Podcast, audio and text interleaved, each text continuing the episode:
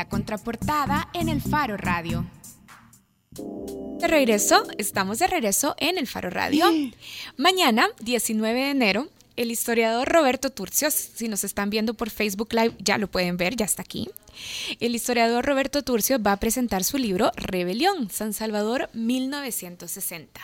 La presentación se hará en el auditorio del Centro Cívico Cultural Legislativo. Hola Roberto, gracias por venir ahora. Hola, muchas gracias a ustedes por invitarme. Es un gusto. Bueno, y como coentrevistadora de la contraportada está María Luz Noches, periodista del Faro. Hola María Luz. Hola, qué chivo estar aquí otra vez. Toda la semana me he entendido. O sea, toda la semana dos días. Todos los programas posibles dentro de una semana del Faro Radio has estado aquí. Roberto, este libro se llama Rebelión, San Salvador 1960. La década de los 60 en El Salvador es un periodo que antecedió a los años más cruentos de represión y conflicto civil. En 1960, de hecho, fue el último gobierno del PRUD, del Partido Revolucionario de Unificación Democrático, pero democrática, pero los siguientes gobiernos continuaron siempre en poder de militares, se fundó el PCN, El Salvador fue en esa década también destinatario directo del programa Alianza del Progreso de los Estados Unidos, que tenía como propósito frenar la expansión de las guerrillas y los movimientos de izquierda en el continente, se construyó infraestructura como puertos y aeropuertos, pero también se formaron y consolidaron los grupos contrainsurgentes auspiciados por el gobierno salvadoreño y por el gobierno de Estados Unidos. De esa década, donde parece que se empezaba a solidificar la ola de la represión, de esa década y de ese año usted ha escrito un libro que se llama Rebelión. Porque aborda la coyuntura de 1960. Del año particularmente. De ese año. Ese año tiene un análisis histórico. hay en el libro la pretensión es un análisis histórico de la coyuntura de agitación política que ocurre ese año de 1960 y que va a tener como desenlace primero la derrota política del gobierno, el movimiento ciudadano derrota, aísla políticamente al gobierno y luego el golpe de Estado que derroca a este gobierno. Entonces, esa coyuntura tiene un análisis histórico en, el libro. Cuando digo análisis histórico, quiero expresar que se trata de, caracterizándolo como un régimen autoritario, mostrar las facetas de ese régimen autoritario, las características de ese régimen autoritario y cómo en esas condiciones se, se gesta un movimiento democrático formidable, civil, cuya aspiración era la democracia. Usted, de hecho, me lo comentaba anteriormente, eh, perfilaba este libro como un desmenuzamiento del régimen autoritario de la crisis que sucedió, eh, que derrocó a José María Lemus. Este, y de hecho, me estaba, bueno, viendo el índice, eh, incluye un montón de facetas que no es solo, ah, sí, la crisis, sino que abarca un montón de espectros de la sociedad que estaba eh, en ebullición en ese momento. Tal vez si nos puede ampliar sobre eso. Es, es, una de las de mis hallazgos, de mis descubrimientos, es la riqueza que está ocurriendo en ese momento en la sociedad. Dalton es un poeta ya conocido, pero también es una persona que participa en muchas actividades antes de la prisión que sufre durante esa coyuntura. Ha tenido otra prisión a inicios de año ha participado en abril en un desfile bufo que se burla de las autoridades, que se burla... Organizado desde la UES. organizado desde la UES con motivo del inicio del año académico. Eh, se burla de las autoridades. Es, es justamente el nombre, es bufonear de los valores conservadores y de las manifestaciones del poder político. Eso indigna a las autoridades. Pero al, destacar este aspecto, lo que trato de, de, responderte es eh, lo que está ocurriendo en la sociedad. Hay, hay una energía intelectual nueva en la sociedad. Y el régimen no es que esté anquilosado, el régimen está tratando de hacer una apertura. Este es una circunstancia asombrosa, está tratando de hacer una modernización del autoritarismo, pero termina acosado por ese movimiento. Esa modernización, cuando dice estaba tratando el régimen de hacer una modernización, es porque justo en el 60 fue derrocado Lemus, termina el PRU. Ajá. Antes de eso, antes eh, el presidente Lemus estaba intentando lo que no había logrado ninguno de los gobiernos del autoritarismo postdictatorial. Esto es, las relaciones en el campo. Estaba buscando en 1960, eso era muy malas palabras en El Salvador, salario mínimo en el campo y la regulación de la alimentación campesina. Esa era la reforma que estaba buscando. ¿Y cuál era su visión? ¿Cuál era el propósito de José María Lemus detrás de esta reforma? modernizar. El Salvador para ese momento ya tiene un desarrollo industrial. Sigue siendo cafetalero por sobre todas las cosas. Es un país cafetalero. Cien teniendo esas características, para modernizar aún más su capitalismo, necesita la transformación de las relaciones en el campo. Si El Salvador quiere tener más demanda del producto industrial, necesita que el campesino reciba más salario para que pueda comprar. él está intentando una modernización, la está intentando junto con la Iglesia Católica, y el gran objetivo que él se plantea es lograr una modernización que llegue hasta lo político y, así lo decía él, derrote al comunismo. Ese es el... era un marco también de contrainsurgencia, digamos.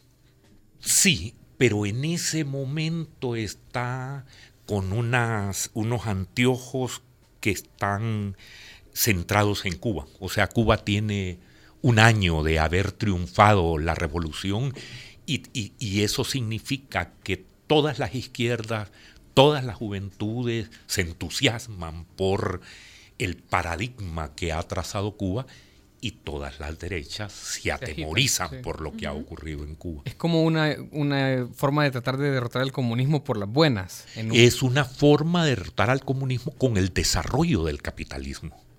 Es, en esas estaba, y, y, ahí es donde les digo, y entonces cómo se le va de las manos la situación. Hasta, dicho así, el, el, 15 de agosto, el 14 o 15 de agosto de 1960, San Salvador es escenario de una de las mayores marchas campesinas que se han organizado en la ciudad para eh, hacer declaración de fe y de respeto a la Iglesia Católica y apoyo a las reformas que está anunciando el gobierno. Roberto. Eh, eso ocurre ese día. Al siguiente día hay una manifestación universitaria que repudia la manifestación del día anterior. Ese es el, desenlace que va a cambiar la situación política, porque esta manifestación universitaria hay unos incidentes, a raíz de los incidentes el gobierno trata de prohibir las manifestaciones y eso solo agudiza la situación, ya aquellas medidas de reforma quedan, quedan superadas por este enfrentamiento que tiene a la democracia como asunto central. El presidente reclama respeto al principio de autoridad y el movimiento democrático opositor de un formidable vigor joven eh, reclama el respeto a los derechos de la ciudadanía. Roberto, en, la introducción que Karen hacía a esta sección, eh, eh, recordaba que El Salvador en esos años era eh, destinatario directo de lo que hoy es la Alianza para la Prosperidad, en aquel entonces la Alianza del Progreso de los Estados Unidos. El libro toca aspectos de política internacional. Te lo pregunto porque... Toca aspectos de política internacional, pero no esos. Esos no habían ocurrido todavía. Fueron, fueron posteriores, se desarrollaron durante la década. el Salvador en ese entonces venía de tiempos, creo yo, eh, inmejorables para la Unión Centroamericana con el mercado común y en la, al final de esa década iba a terminar tan desunida Centroamérica que El Salvador eh, entra en guerra con Honduras. Precisamente eh, el, Salvador es, el Salvador está exactamente a la mitad de un proceso económico novedosísimo que está teniendo con el acento puesto en el desarrollo industrial, pero que tiene como un carril eh, no visible en las políticas gubernamentales con la emigración de la gente a Honduras. Cuando el conflicto entre Honduras y El Salvador ocurre, se para el desarrollo industrial, los acuerdos de integración y viene el retorno forzoso de la población que vive en Honduras.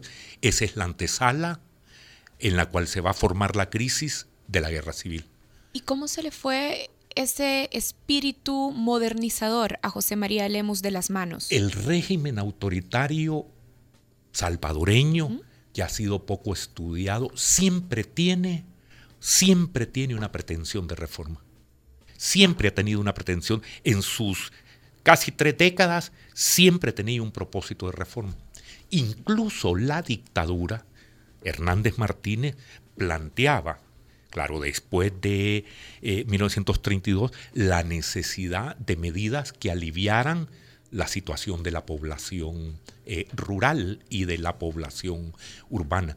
Y el régimen autoritario, 1950, 1960 y 1970, tiene siempre esa preocupación especialmente centrada en un punto, reforma agraria en los 1970, ese va a ser el gran asunto de los debates nacionales, la reforma agraria, el régimen autoritario con el gobierno de eh, el presidente Molina se compromete con la reforma agraria, logra aliados como Ellacuría bajo ese compromiso y luego el presidente retrocede y eh, retrocede con la medida que es el famoso editorial de A sus órdenes. A sus órdenes, mi capital.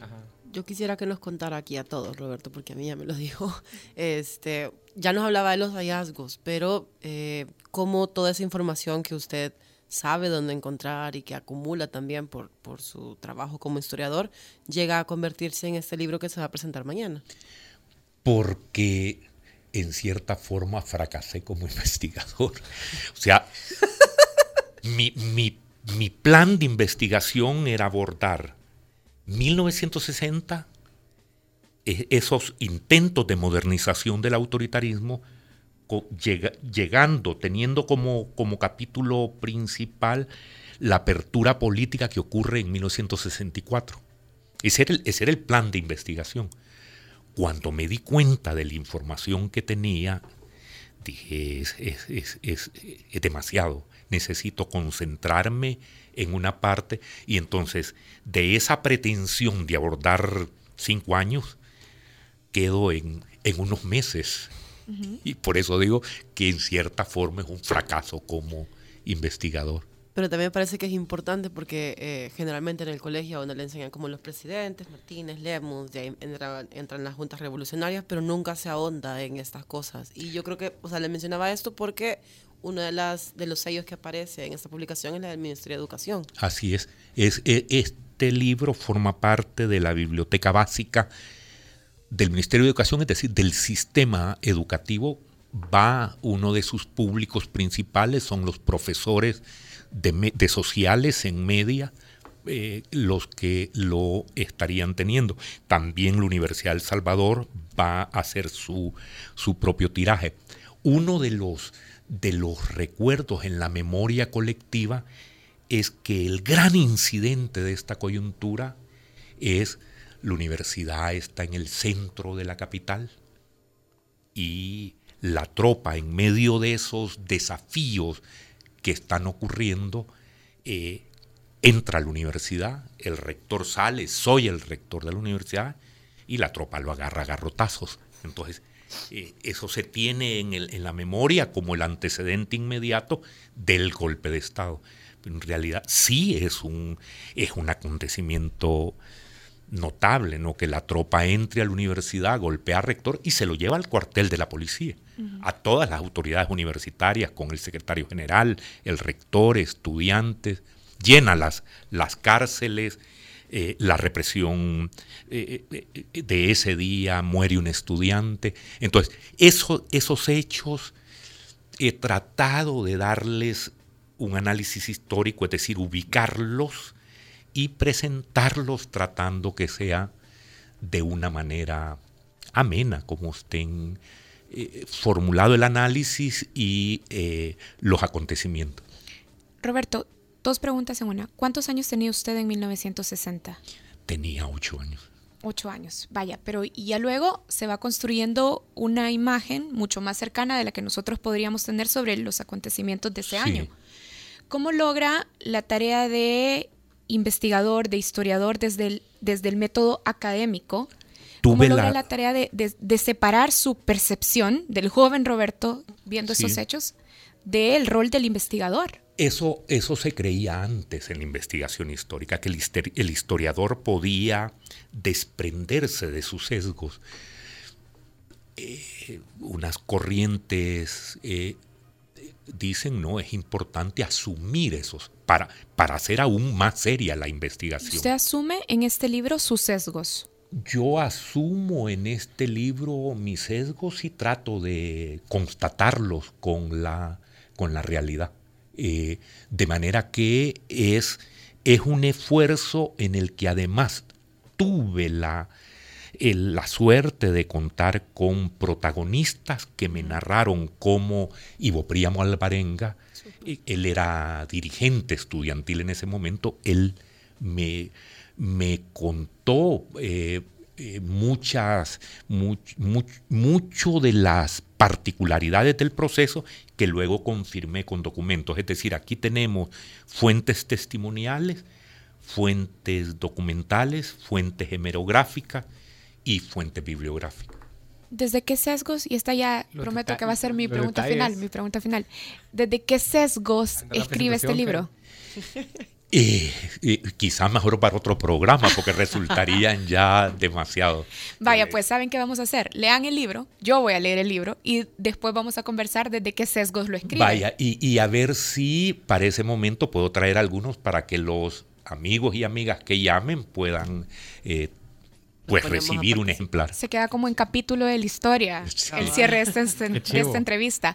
Vaya, entonces la presentación es mañana Mañana a las 9 de la mañana. en el Centro Cívico Cultural Cultural Legislativo. Legislativo en el auditorio.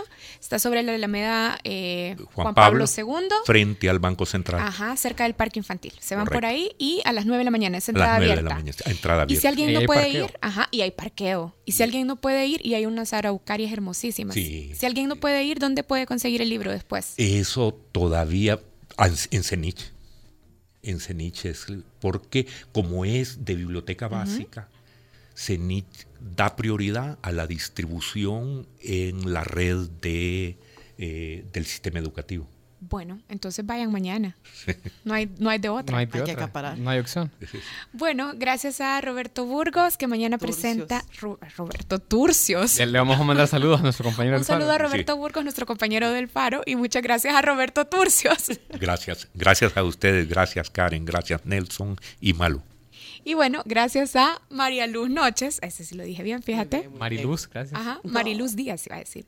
Gracias por acompañarnos también a todos los que siguieron este programa. Ojalá que puedan leer el libro de Roberto, Rebelión 1960 San Salvador. Nos vamos y nos vamos con esto que entiendo pidió Daniel Reyes, nuestro compañero del Faro.